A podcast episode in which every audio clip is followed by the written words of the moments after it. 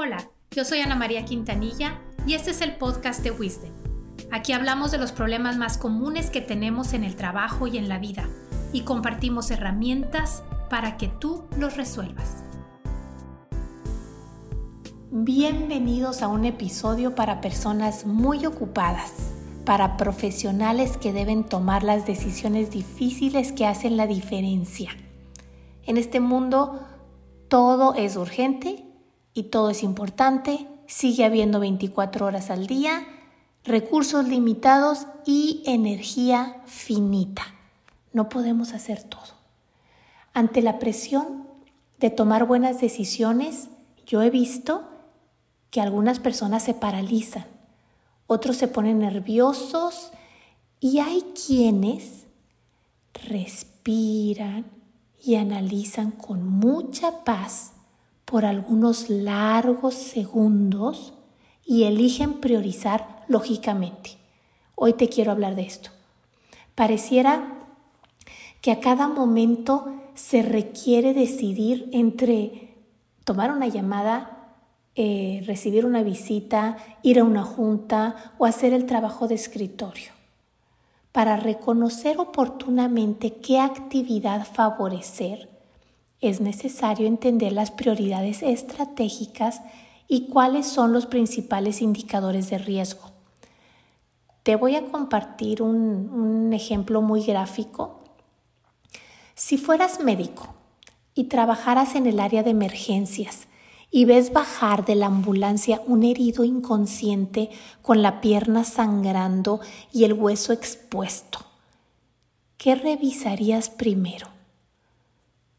Como médico, tu prioridad estratégica es lograr personas sanas y tus principales indicadores son la respiración y el pulso. Son indicadores de vida o muerte. ¿Estarías de acuerdo de que de nada serviría arreglar una pierna si la persona no respira? Ahora imagina que en el área de emergencias hay un equipo compuesto de dos paramédicos, un especialista en rodilla, un neurólogo, un enfermero y un asistente administrativo. Seis personas en este equipo. Seis personas que toman decisiones cada quien en su área. ¿Qué procedimiento o qué actividad sería la prioridad de este equipo? ¿Quién debería dirigir esa actividad? ¿Quiénes podrían ayudar? ¿Qué recursos se deberían ceder para ejecutar esa actividad? ¿Cómo tendrían todos que coordinarse para lograr el objetivo estratégico de salvar esa vida? Estas preguntas son cruciales. Te invito a que las apuntes porque son las preguntas que hay que hacer al equipo, a tu equipo de todos los días. Cuando un equipo requiere definir prioridades, puede distinguir entre prioridades a corto plazo, mediano y largo plazo. En el corto plazo la prioridad es la respiración y el pulso, es mantener a la persona viva. En el mediano plazo está arreglar la pierna rota, ¿ok? Yo te recomiendo que para priorizar en equipo en tu empresa utilices la dinámica que yo le llamo la pierna rota. Primeramente, tengan claro el objetivo.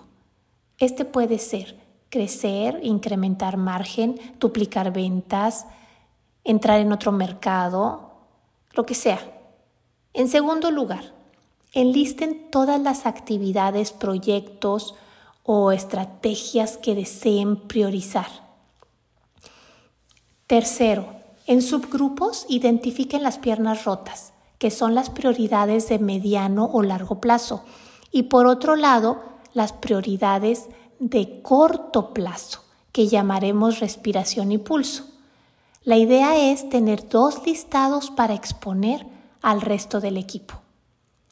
Cuarto, acordar quiénes dirigirán las prioridades de corto plazo, que son la respiración y pulso y cómo cada miembro del equipo va a generar valor. Te las repito. La primera, tener el objetivo claro. La segunda, enlistar todo lo que quieren priorizar. Tercero, identificar piernas rotas, lo de mediano y largo plazo. Y en otro listado, la respiración y pulso, que es lo, de corto, corto plazo. Y cuarto, acordar quiénes van a dirigir. Cuéntame cómo te fue aplicando la dinámica de la pierna rota para mejorar la capacidad de priorizar en tu equipo. Mucho éxito y nos escuchamos la próxima semana. Un abrazo.